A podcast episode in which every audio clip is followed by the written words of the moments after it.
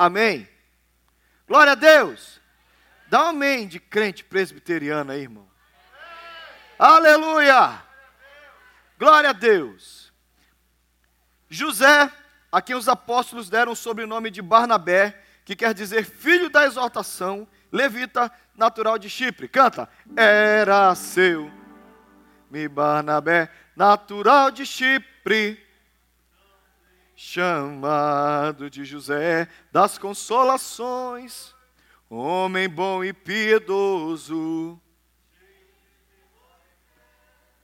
homem de Deus. José, a quem os apóstolos deram o sobrenome de Barnabé, que quer dizer filho da exortação, levita, natural de Chipre, como tivesse um campo, vendendo-o, trouxe o preço e depositou aos pés dos apóstolos. Vamos orar. Palavra lida, palavra poderosa, palavra boa, palavra santa, palavra do Senhor. Quem sou eu para ministrar sobre ela? Quem sou eu para discorrer sobre ela? Não tem poder, não tem habilidade, preciso de Ti, Espírito Santo, que nos envolva, que nos cerque, que nos abençoe, que nos faça ter mentes para compreender, ouvidos para ouvir e coração para aceitar a Tua palavra. Cerca-nos com a Tua presença, Espírito Santo, e que tudo que for dito provoque em nós mudança, transformação e vida. Como a gente orou no início do culto, não nos permita sair daqui da mesma forma que nós entramos, em nome de Jesus. Amém. São os atos do Espírito Santo, são os atos do Espírito Santo no livro dos Atos dos Apóstolos. Amém? Pensa comigo, o que, que a gente precisa de heróis? Você já notou que esse negócio de herói está envolvido com a gente, né? Você paga um preço para assistir filmes a respeito de heróis. Mas você sabia que heróis são importantes para a humanidade? Por exemplo, essa nação começou baseada em alguns heróis. Eles chamam de Founding Fathers, os pais fundadores. John Adams, George Washington, Benjamin Franklin. E se você for para uma aula de história americana, e se você conhecer um pouquinho da história dessa nação, você sabe que muito foi falado sobre eles, como homens bons. Tem histórias de George Washington cortando uma macieira com uma machadinha, e aí o pai pergunta e ele não conta mentira, fala a verdade. Essas histórias foram contadas e recontadas na formação dessa nação. Por isso que alguns valores éticos estiveram fortes e presentes por muito tempo na história americana. Presidentes como Abraham Lincoln, que não são pais fundadores, mas são honrados, como Roosevelt, que esteve presente durante a guerra, esses homens são também honrados e reconhecidos. Isso fez parte do orgulho americano, orgulho no bom sentido de amar essa nação e de honrar essa nação. Porque toda nação precisa de heróis. Todo mundo precisa de heróis. Heróis nos incentivam. Mas parece que esses heróis vão sendo retirados da nossa vida. Se você já foi criança, você sabe que existe uma fase na vida da gente que o nosso primeiro grande herói é o nosso. Não, pai. Depois do He-Man. Depois do He-Man. Antes do He-Man foi você. Você perdeu para o He-Man. Mas antes do He-Man foi você. E lembra quando a criança está naquela fase do Henrique Cristo, que ela fala assim: O meu pai. Né? Porque o meu pai é mais forte que o seu. O meu pai bate no seu. O meu pai bate no gualda. O meu pai é. O meu pai acontece. Lembra disso? Até rolou semana passada, dia, dia dos pais no Brasil, aquele vídeo. Um vídeo desses caras de autoajuda falando que ele ia levar a filha na escola e tinha uma garotinha chamada, acho que Gabriela, que sempre falava assim: Ah, você é feio, meu pai é bonito tal. Alguém assistiu esse vídeo? Eu não assisti, não. Brincadeira, assisti. E nesse vídeo ela, ela, fala que no final, quando ele vê o pai da Gabriela, mas esse é o pai da Gabriela, claro. Para ela, para o pai da Gabriela, é o homem mais lindo do mundo, porque a gente tem esse momento da vida. Eu já vivi isso. Meu pai, que coisa, né? Parece que, ai, que você não é metade daquilo, mas para o filho é. É a fase que você era. Mas se você ouviu, curtiu rock nos anos 80, você sabe que o Cazuza cantou uma música que diz assim mesmo meus heróis morreram de overdose. Os meus inimigos estão no poder. Ideologia, eu quero uma para viver. A amargura do Cazuza era dizer o seguinte: os heróis que eu honrava, que eram os cantores, que eram os, os, os roqueiros, um a um foram morrendo de overdose. Se você tiver um pouquinho de contato com o mundo do, do funk, com, com o mundo do, das, das, músicas mais pegadas aqui, o Gabriel curte demais, ele acaba me contando, toda semana morre um rapper de overdose mudou nada. Vão morrendo. Os heróis morrem. Gente, como é que a gente vive então sem heróis? Porque a gente precisa. E hoje, para destruir com a sua geração, para detonar com a sua geração, com a minha geração, nós já não temos heróis. Eles conseguiram inventar as celebridades. Celebridade é alguém que não precisa fazer nada, de, não precisa cantar bem, não precisa fazer absolutamente, não precisa cantar, não precisa atuar, basta ser uma. O que que Kardashian contribuiu com o universo? Absolutamente nada. Mas é celebridade, dita moda, dita não sei por quê, porque é vazia, é oca, é fútil, mas está aí ditando como as coisas devem ser. Então agora você vive numa geração em que os heróis são celebridades que usam determinadas marcas de roupa, determinados perfumes, visitam, comem em alguns restaurantes, usam determinados carros e cercam essas pessoas com fotógrafos, cercam essas pessoas com imagem, com, com revistas caras. Estes são os heróis da nossa geração. O que o West converteu? Alguém sabe quem é? Quem é? O Kanye West, né?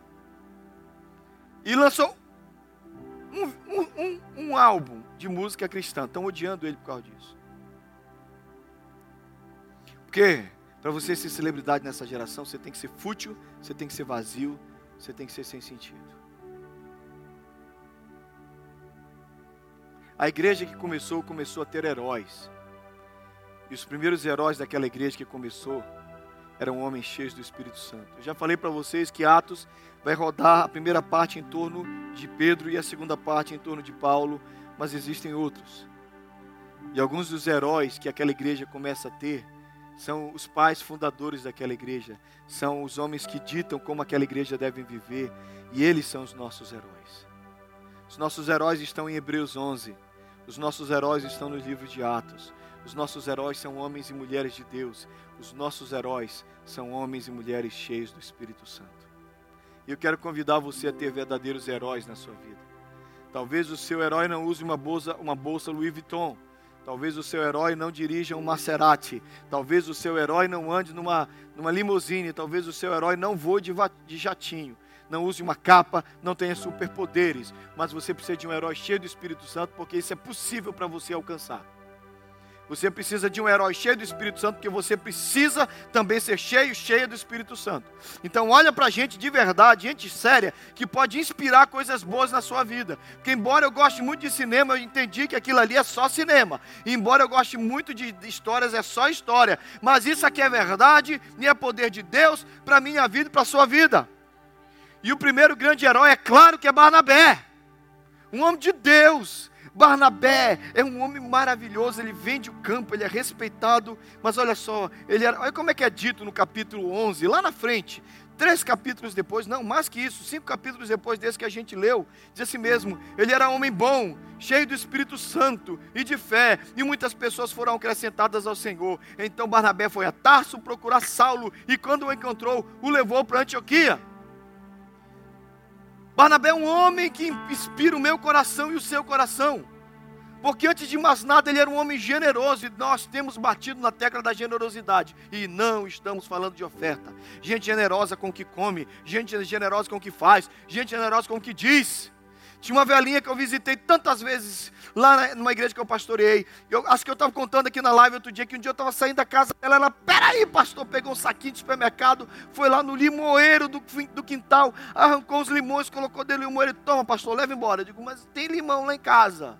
Mas leva, que eu fiz um acerto com Deus. Da minha casa, o homem de Deus não sai de mãos vazias. Olha que bonitinho. Olha que bonitinho. A esposa do meu pastor, Rebeca Santa Rebeca de Deus, eu chamava ela de Madre Superiora, Reverenda Madre, ela odiava. Mas eu chegava na casa dela, ela, Reverenda Madre, como a senhora está? Ela sempre peraí, e colocava uma tapaué, e preparava alguma coisa, come, come aqui, pega aqui. Essa gente generosa que enche a nossa vida de alegria. Sabe, queridos, que, nossos, que os nossos hábitos sejam de generosidade para quem a gente convida para almoçar, para quem a gente chama para perto, para quem a gente telefona. Irmãos, em nome de Jesus, que ninguém gema, que ninguém sofra no nosso meio por falta de generosidade. Muito pelo contrário, que a gente seja abundante na forma de demonstrar generosidade. Amém.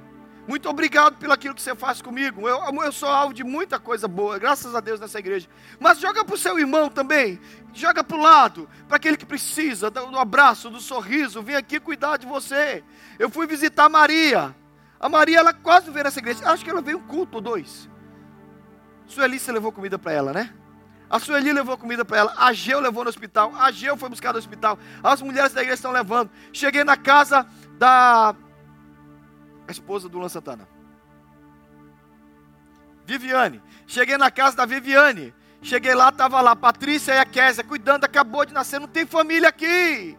Mas estavam lá as duas cuidando dela, ensinando a dar mamar. A Viviane é o primeiro filho. Isso é igreja, gente.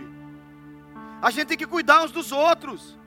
Claro que de vez em quando falta alguém. Claro que de vez em quando a gente esquece alguém. Telefona, a gente não sabe, não dá para saber de todo mundo. Melhor contribuição que você faz com o ministério é ligar, pastor, fulano está doente. Eu não tenho como saber que todo mundo está doente. Diga para o diácono, avisa. Mas essa generosidade em obras, em ações, abençoa a igreja. Amém, igreja? Vocês concordam comigo? E para você ser alvo de generosidade, comece investindo, sendo você o generoso. E aí a coisa vai dar certo, em nome de Jesus. Mas olha só, ele não somente era generoso, e esse é um alvo que eu tenho, mas ele tinha um dom tão forte. O dom dele era o consolo e exortação. Eu sei que a maioria dos crentes não entende a palavra exortação, porque quando fala assim, o pastor está exortando, parece que o pastor. Pá, pá, pá. Exortar é consolar, é edificar, é levantar, é incentivar. E ele é chamado, Barnabé, o nosso herói, do filho da consolação, porque esse é o chamado dele. Barnabé é daquelas pessoas que quando você chega perto, você se sente bem, abençoado, animado, motivado. Você já viu que tem gente que vem, parece bem levantar você? Tem gente que vem que nem uma mochila na sua vida. Ela, ela pesa 300 quilos. Né? Eu lembro que eu pastoreava uma senhora que todas as vezes, que até tonta aqui com a mochila, todas as vezes que eu contava com ela, contei para vocês, eu assim, como você está, minha querida? Ela, queixinho tremia, gente. Tremia o queixinho bem. Aí a gente pergunta, tá bem mesmo? Não, não, pastor. Tá bom, um dia assim, vai lá, três dias assim, mas ela estava sempre assim. Parece que a gente vai ficando sempre assim. Por favor, não se acostume com isso. Você é um servo de Jesus. Tá certo que tem momentos que a gente precisa ser carregado, amparado, abraçado, beijado. Mas, querido, que tal você, que é servo de Deus, serva de Deus, você ser responsável por trazer e trazer um clima de alegria, de bênção, uma atmosfera de felicidade e de exaltação para o bem como servo do Senhor. Era isso que, que o nosso querido Barnabé fazia. Ele era o filho do consolo, da edificação, era um homem que levantava. E esse dom se manifestava na vida dele e na vida das pessoas. Ele levantou Paulo, levantou João Marcos, e sabe Deus quantos ele levantou. É o chamado de Barnabé. Barnabé está ali para levantar pessoas. Esse é um chamado maravilhoso. Porque tem gente que você está afundando e ele te dá uma âncora, diz assim, segura e abraça bem, que aí você desce mais rápido. Mas eu creio que nós pertencemos a um outro grupo, um grupo da esperança, um grupo da consolação, e que levanta as pessoas com palavras boas, palavra de Deus, palavra de vida. Você é Jesus Cristo na vida das pessoas. E para que isso aconteça, a gente precisa olhar para esse herói. Quando Saulo, ninguém acreditou em Saulo. Eu sei que vocês pensam que Saulo converteu e daqui a pouco ele estava pregando. Paulo tem um período de quase 11 anos que ele está longe, distante. A igreja não dá atenção para ele. Todo mundo ainda desconfia dele. E Deus pega Paulo e coloca Paulo na prateleira. E prateleira é lugar que todo crente, todo servo, principalmente o vocacionado, precisa conhecer. Você fica na prateleira lá, virando compota, virando a, a, a como é o nome daquele negócio que, que o pessoal não gosta meio do sanduíche? Pickles, está vendo pickles? Fica lá, parado lá, quieto lá na prateleira, até o dia que Deus te tira de lá. Paulo fica lá, quem vai atrás de Paulo? Quem acredita em Paulo? Quem investe em Paulo? Barnabé, porque ele é filho da consolação, porque ele investe nas pessoas, porque ele exorta as pessoas, levanta para o bem. Em nome de Jesus. Se você não vai levantar, fica calado. Mas não seja você responsável por destruir, por desanimar. Seja você aquele que levanta, que exorta, que edifica em nome de Jesus. Barnabé, filho da consolação, é nosso herói. Irmãos, eu estou tomado por uma convicção esses dias. Faz duas semanas que eu estou debaixo de umas pancadas de Deus com respeito a esse tempo do coronavírus. Por um tempo eu entendi a pandemia como um momento simplesmente de saúde no qual nós temos que lidar, é uma crise mundial, é uma crise econômica agora, é uma crise de trabalho. Mas o que Deus tem me falado cada vez mais, agora nas últimas duas semanas com muita força, é que o coronavírus se tornou uma crise espiritual. Eu tenho visto pessoas morrendo, eu tenho visto pessoas desanimando. Você sabe, eu sei, de pessoas que cada vez menos estão vindo à igreja, pessoas que acharam a ótima desculpa para não servir o Senhor, pessoas que desistiram, pessoas que estavam lá quase firmando com Jesus. Alguns que começaram a ler a Bíblia pararam, alguns que estavam começando um novo grupo de amizade pararam com esse grupo de amizade. E agora, irmãos, para nossa tristeza, para minha amargura, para minha dor, para as minhas lágrimas, eu tenho visto gente fracassando na fé. Irmãos, os dias são maus. Que Deus tenha misericórdia. Os dias são maus. Porque o diabo deu de presente para. Irmãos, o diabo não criou o coronavírus. O diabo não cria nada. Eu estava falando com a liderança aqui. Se você gosta de, de 2 Crônicas 7, 14, que diz: O meu povo que se chama pelo meu nome, se humilhar e orar. Tudo bem, esse é o 14. Mas o 13 diz o quê? Se eu mandar a praga, quem permite as pragas sobre o mundo é o próprio Eterno. Não é o de Satanás, não. Satanás não cria vírus nenhum. Ele não é criador. Agora, se ele permite que tudo isso venha, se o Deus permite, eu garanto uma coisa: Satanás sabe tirar vantagem muito bem disso. E ele tem nadado de braçada no meio do povo de Deus. Temos visto pessoas desanimadas. Querido, eu tenho visto gente que amava a Deus, num estado triste. Eu tenho visto jovens se desviando e abraçando o mundo. Porque sobra tempo para tudo, menos para vir na igreja. E não que a igreja seja a prova que você está santo, mas é muitas vezes o lugar onde você é muitas vezes fortalecido. Você está aqui por causa disso. Você sabe o que Deus tem feito com você na igreja.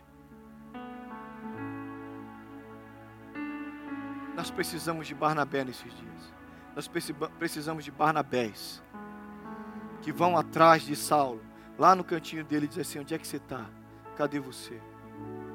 Nós temos, você conhece pessoas que fracassaram, pessoas que se desviaram, pessoas que estão morrendo na fé. Eu conclamo você em nome de Jesus a ser um herói para a vida dessas pessoas. Vai lá, vai buscá-las e traga de volta. Amém. Barnabé foi atrás de Saulo. Barnabé, quando Saulo, que agora era Paulo, não queria saber de João Marcos, quem cuidou de João Marcos? Barnabé. Esse é o Barnabé. Que você seja um herói nesses dias ruins, indo atrás, abençoando e cuidando daqueles que estão sozinhos. Porque esses dias são maus e nós precisamos buscar a presença do Senhor e precisamos cuidar dos nossos irmãos. Amém? Amém, igreja? O segundo, o segundo, que logo aparece no capítulo seguinte, o segundo grande herói desse, desse tempo é o tal de Estevão. Lembra o que acontece com Estevão? Para Estevão entrar na história, precisam de diáconos. A igreja está tendo uma dificuldade na divisão da comida. Alguns, desde aquela época a gente tinha problema. Ah, está cuidando de um, não está cuidando de outro. As viúvas e os helenistas estavam reclamando. Vai ler o texto lá, capítulo 6 de Atos. Ah, estão cuidando deles, não estão cuidando da gente. Gostam mais de um, não gostam mais de outro, que é de igreja. Aí o, o Pedro diz assim: ó, gente, olha, nós não vamos largar o ensino para ficar limpando as mesas de vocês. Vamos pegar seis aí, pega os diáconos, pega sete homens de Deus, prepara os homens, prepara os diáconos. Desses diáconos, dois são destaques para nós nessa manhã. O primeiro deles é Estevão. Estevão foi chamado por Deus para limpar as mesas e dar comida para os necessitados. Essa foi o cham... Esse foi o chamado da diaconia. Estevão, vocês aí, o Nicanor, o Filipe, galera, vocês vão limpar a mesa, vocês vão cuidar da distribuição dos alimentos, vocês vão cuidar de ajudar os pobres. Essa é a responsabilidade da diaconia. E o Estevão podia ter feito só isso. Mas o Estevão parece ter uma frase marcada nele: Posso fazer mais do que isso. Todo mundo sabe da minha antipatia por um personagem do desenho Mogli, o menino lobo. Alguém já assistiu Mogli? Lembra daquele personagemzinho, o urso chamado Balu? Em português ele canta uma musiquinha assim: Necessário, somente o necessário, o extraordinário é demais. Necessário. No desenho animado ele sempre. A, a ideia do Balu, preguiçoso, indolente, paradão, passivo, observador da vida é vamos fazer só o que seja preciso. Sabe aquele sujeito que você pede, que você chama para trabalhar com você, para você ter raiva?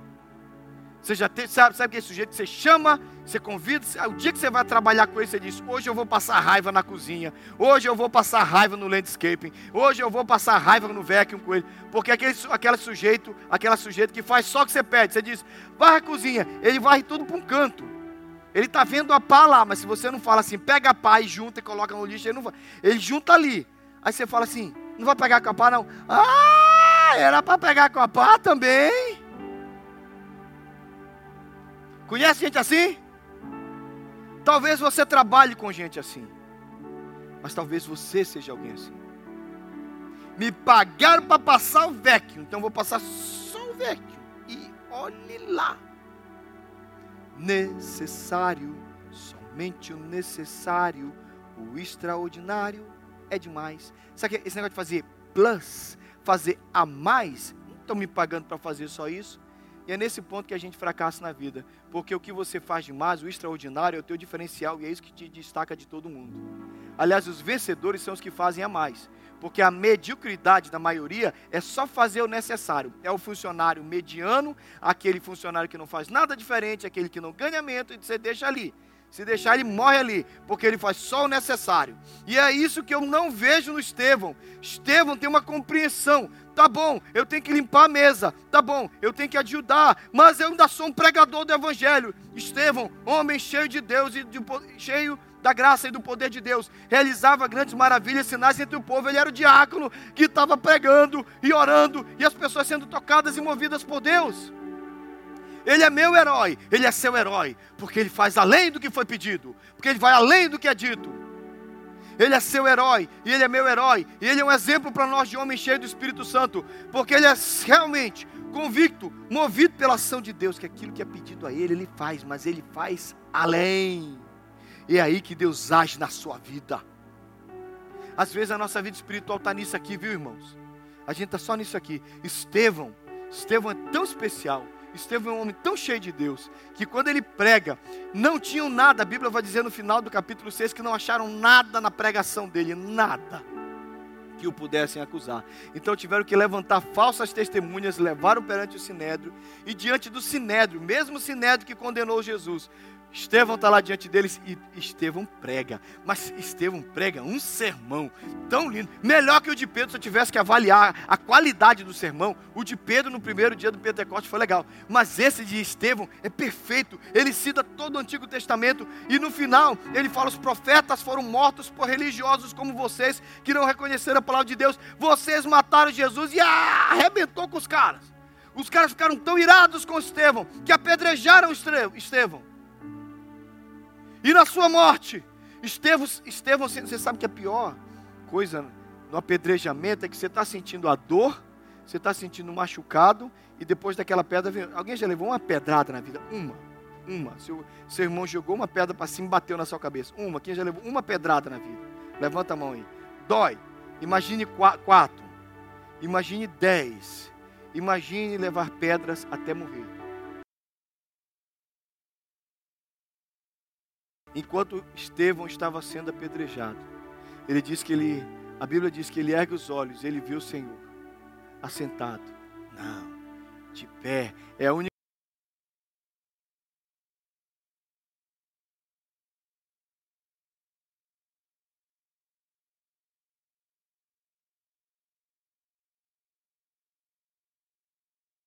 está tudo em paz. Pode me matar, que Deus tem misericórdia de vocês. Este é Estevão. Estevão é um gigante. Estevão significa coroa. Estevão é um nobre. Isso é um herói para nós. Isso é um herói para você. Esse é um herói para mim. Esse é um herói para nós. Um homem cheio do Espírito Santo. Que faz mais do que lhe é pedido. Faz mais do que lhe é, do que lhe é apresentado. Ele não somente limpa as mesas, como ele sai por aí cuidando das pessoas e abençoando as pessoas e pregando o Evangelho. Talvez Estevão seja uma lembrança para você e para mim nesses dias, em que a gente está dizendo assim: eu tenho todas as desculpas para fazer o mínimo para Deus. O governo manda não ir na igreja, se for de máscara, o culto de máscara é chato. Tem que dar um nome. Ana Paula estava falando para mim que às vezes um nome para vir no culto é muito chato. Jesus escreveu o teu nome no livro da vida, com letra de sangue. E para você vir na casa dele, ligar, dar o seu nome, é muito difícil. Irmãos, é complexo esse negócio, não é? E eu quero lembrar que isso aqui não é pedido nosso, isso é uma requisição do governo, a gente está obedecendo. Mas engraçado que no meio disso coisas maravilhosas acontecem. Enquanto alguns não querem ligar, nós temos testemunhos, né, Ana Paula? Que pessoas ligam por outras que estão fracas. Eles dizem assim: eu, vou, eu marco o meu lugar e marco aquela pessoa porque eu não quero que aquela pessoa falte o culto. E algumas pessoas, enquanto uns, o necessário é demais, ou seja, dar um nome já é complicado demais, é, um, é, um, é uma gemura para dar um nome. Outros estão dando nome, estão cuidando de outros que eles não querem que enfraqueçam na fé. Esse é o espírito de Estevão. Não vou fazer só o necessário. Eu posso fazer mais. Eu posso fazer muito mais. Para a glória do Senhor Jesus. Que tal nesses tempos ruins você fazer um pouco mais? Está na hora de nós fazermos um pouco a mais. Nós temos gente morrendo. Nós temos gente desanimando. Porque a Bíblia diz em 4,17 de Tiago: portanto, aquele que sabe que deve fazer o bem e não faz nisso, está pecando. Eu não tenho muito tempo porque o culto me exige um próximo culto daqui a pouco, o tempo me exige um espaço para que a gente tenha um próximo culto daqui a pouco. Mas o meu último grande herói, Felipe, um outro diácono, tinha só que limpar a mesa. Mas por causa da morte de Estevão, explode uma perseguição e presta atenção, às vezes Deus permite essa perseguição para o nosso bem. Lembre-se que a igreja estava parada onde? Onde é que a igreja estava feliz da vida? Onde? Sabe não? Em Jerusalém. Estava todo mundo lá, feliz, um comendo pãozinho com o outro, ceia, ouvindo as pregações de Pedro. Ah, nós somos a nova igreja, o corpo de Cristo, aleluia. E Jesus disse que vocês vão ser minhas testemunhas em Samaria, em Jerusalém, em Samaria, em Judéia, até os confins da terra. O povo não queria se mexer. Deus mandou o quê? perseguição. A partir da morte de Estevão, começa uma perseguição. E Filipe, que era um diácono, não é o Filipe discípulo, é o Filipe diácono, ele sai e vai para Samaria, onde um judeu não deveria ir, porque os samaritanos são impuros. E Filipe chega lá e um avivamento de Deus acontece naquele lugar. O te... é... Esse aqui, o texto aqui embaixo. Ele vai para lá, começa a agir, mover de Deus. Deus começa a operar ao ponto do pessoal de Jerusalém, os, os, os líderes da igreja têm que ir para Samaria. Olha, está descendo fogo em Samaria. O Filipe foi lá, precisa um apóstolo lá. E os apóstolos vão lá. Quando ele chega, o mover de Deus está tomando conta. É um avivamento de Deus. É um avivamento que nos ensina. Lá tem um cara chamado Simão Mágico. Quando, quando Filipe está lá vivando, o Simão Mágico parece que se converte celebridade, né? Ele, ele, era celebridade da Samaria. Mas aí ele se converte, até batizado, mas quando ele chega com Pedro, ele chega assim, Pedro, quanto é que eu, quanto é que eu posso te pagar para ter esse dom de orar pelas pessoas e elas orarem nas outras línguas e tal? Pedro dá uma bronca nele. É assim, lá naquela igreja, esse negócio tinha negócio de celebridade, está mandando, não. Tinha que sentar no banco. Está é, tá no texto, vai ler o texto lá depois. Está acontecendo algo maravilhoso, tremendo, lindo em Samaria. Mas um anjo do Senhor disse a Filipe: Vá para o sul, para a estrada deserta que desce de Jerusalém para Gaza. Deus tira Filipe do grande avivamento que está acontecendo em Samaria, avivamento que ele provocou como pregador. E ele vai para a estrada que liga Jerusalém a Gaza para encontrar com um servo etíope e pregar o evangelho para ele. Para onde for, para onde vai, Filipe é um homem que está proclamando o evangelho de Deus. A crise, a perseguição, o tempo difícil provocou o melhor de Felipe. Nós vivemos um tempo estranho, queridos. Eu acho, eu estava falando aqui com os líderes, que alguns, eu não estou falando só de crente, estou falando até de pastor, acharam nessa crise, esse negócio de ficar em casa, igreja fechada, lockdown, acharam que parece que achamos as férias, né, que a gente estava procurando. Tem pastor por aí que nem prega mais, faz dias que não prega, tá bom, tá gostoso, tá pensando em tirar umas férias, que bom que veio o coronavírus. Crente que tirou férias nesses dias. Crente que disse: Que bom que veio esse negócio coronavírus. E nessas férias, nós temos visto morte espiritual. Porque a desculpa que se precisava, o diabo está usando em toda essa pandemia. Irmãos, deixa eu dizer uma coisa para vocês. A perseguição não desanimou Felipe, a perseguição trouxe o melhor de Felipe como pregador do Evangelho. O melhor do ministério de Filipe aconteceu quando ele começou a ser pressionado por aquilo tudo. Irmão, sinceramente, eu não me sinto perseguido pelas leis desse país, mas eu me sinto perseguido por uma circunstância que hoje eu preciso dizer para vocês, espiritualmente me disse, que morte espiritual tem se instalado nas nossas comunidades, em nome da proteção. Colocamos as máscaras, abraçamos a, a bendita distância social, e agora nós estamos vendo as pessoas morrendo. Eu não quero mais viver assim. Talvez eu tenha que me submeter a isso por um tempo. Mas eu quero conclamar vocês a que o melhor de nós apareça nesse tempo de pandemia. O melhor de nós precisa aparecer nesse tempo. Nós precisamos achar no meio dessa pandemia o jeito como Felipe achou. Felipe perseguido, Felipe pressionado. O melhor do ministério de Felipe aconteceu no meio da perseguição. Eu creio que o inimigo achou uma forma de nos perseguir, com desânimo, com fraqueza, com todas as desculpas e excuses que nós precisávamos. E agora a gente está aqui. Mas, pastor, não dá para abraçar, pastor, não dá para ir na igreja, pastor, não dá para orar, pastor, não dá para fazer isso. Agora vamos esperar a pandemia passar. Nós não podemos esperar a pandemia passar, porque nós estamos morrendo.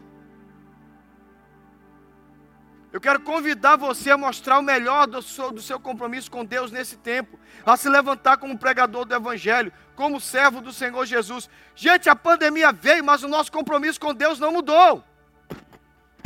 Então tem uma frase que está aqui no meu coração que eu preciso perguntar para você e para mim.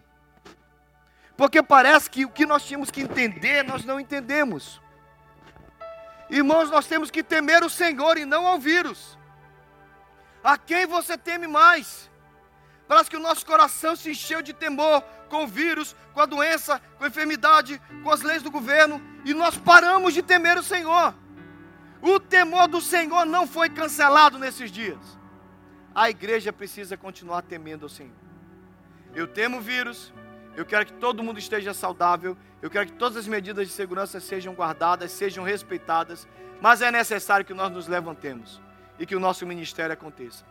Você não está no stand-by do Evangelho. Você está no, não está no pause. Você não está parado. Você continua sendo chamado a amar, servir o Senhor, servir os seus irmãos e andar com Deus. É tempo de pandemia, mas é tempo da luz de Cristo brilhar. Então vamos começar a mudar isso no nosso coração, igreja. O Evangelho não está parado. Cristo não parou. O Espírito Santo não parou. E eu não quero parar. E a Betel não vai parar. É hora de nós nos levantarmos.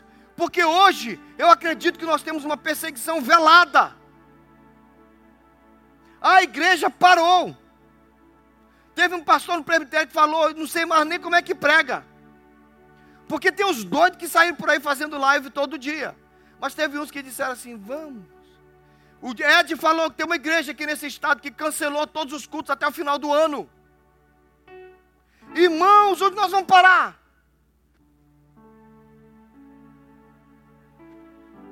Nós precisamos nos levantar. Por nós e pelos nossos irmãos. Ouçam o meu pedido. Porque esse é um pedido apaixonado de quem ama a igreja e ama o reino de Deus. Levante-se. Porque enquanto você senta com medo do vírus, enquanto você senta com medo do vírus, pessoas estão morrendo. É possível não se contaminar, é possível não adoecer e ainda assim abençoar e ser um objeto, ser um, um objeto usado por Amém? Vamos pedir isso ao Senhor? Pessoal do louvor, vem para cá. Vamos pedir isso ao Senhor? Em tempos de avareza, Deus usou Barnabé como um homem generoso. Em tempos de medo, Deus usou Estevão, que fez mais do que o necessário. Em tempos de perseguição, Deus usou meu querido Filipe para proclamar. Ele, você sabia que o evangelho chegou na Etiópia através daquele homem que ele encontra no meio do caminho e prega para ele. Porque a perseguição não se tornou uma desculpa para ele. Vamos cantar Sonda-me, Senhor, e me conheces. Quebranta o meu coração. Queria convidar você a terminar esse culto perguntando: Deus, como eu posso ser canal de bênção? Um exemplo simples foi o que eu dei sobre o culto. Que a Ana Paula, maravilhada, falou para mim, de alguém da igreja. Não sei nem direito quem é, mas é a pessoa que ama, ela cuida dela e cuida do outro. Enquanto uns acharam uma desculpa, dar um nome para o culto é muito chato, não dou, não vou no culto. Outros acharam uma oportunidade de abençoar vidas. Onde você está nessa história? Que Deus te use, que Deus nos use, que o coronavírus seja o momento que os heróis dessa igreja vão se manifestar. E que quando tudo isso passar, a gente saiba, os homens e as mulheres de Deus estavam presentes e atuando. Eu quero convidar você, eu quero convidar você a se deixar usar por Deus para esse tempo, em nome de Jesus. Amém? Vamos fechar os olhos. Sonha-me, Senhor, e me conheces. Quebranta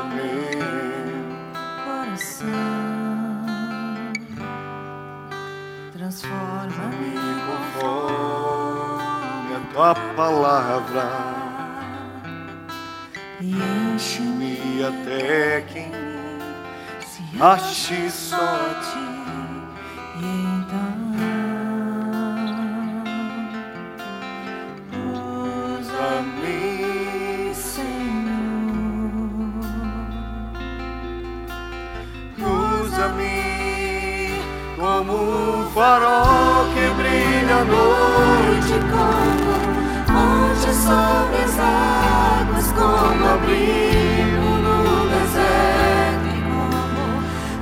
Flecha que acerta o alveu. quero ser usado da maneira que te agrade em qualquer hora e em qualquer lugar. Eis aqui a minha vida, usa-me, Senhor. Continua tocando para mim. Pode entrar. Eu quero fazer um apelo para você essa manhã que ouviu a palavra de Deus e você entende você se deixou tomar por esse clima. Há uma atmosfera. Há uma atmosfera no mundo cercando o nosso, cercando o nosso planeta. Uma atmosfera de que a gente está no eterno stand-by agora. Está tudo parado, está tudo morrendo, está tudo falindo, está tudo sem graça. Pode ser que fechem de novo. Pode ser que a gente não possa fazer nada. A igreja, a igreja não pode mais abraçar, beijar, abraçar, é, orar uns pelos outros. Criou-se essa atmosfera. Eu discordo dessa atmosfera. Nós continuamos sendo igreja. Jesus continua sendo o Senhor. O Espírito Santo continua aqui. E eu quero fazer um apelo nessa manhã para você que quer se deixar usar por Deus. Eu não vou chamar você aqui na frente, mas eu quero que você vá até o corredor, que você se ajoelhe e você vai dizer: Senhor, em nome de Jesus, eu quero ser usado nesse tempo de pandemia. Eu não quero morrer, eu quero ser canal de vida. Eu quero ser como Barnabé. Levanta, exorta, motiva, fortalece o coração dos meus irmãos.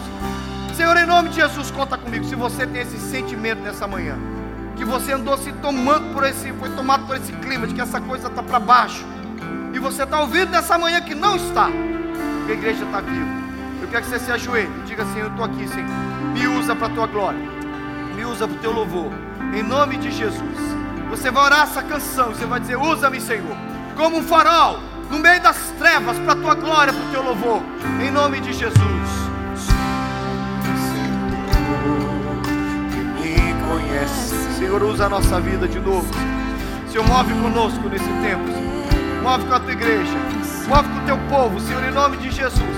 Senhor, o Senhor é maior do que o coronavírus. O Senhor é maior que o Covid-19. O Senhor é maior que essa atmosfera de desgraça, de morte, de desânimo. Senhor, em nome de Jesus, levanta a tua igreja nesse tempo. Em nome de Jesus, para a tua glória, Senhor. E então, Senhor, faz como diz essa canção. Usa-nos para a tua glória de novo, Senhor. Usa-nos para levantar o abatido, fraco, desanimado. Usa-nos, Senhor, em nome de Jesus. Usa-nos de novo, Senhor. Como um farol que brilha à noite, como ponte sobre as águas.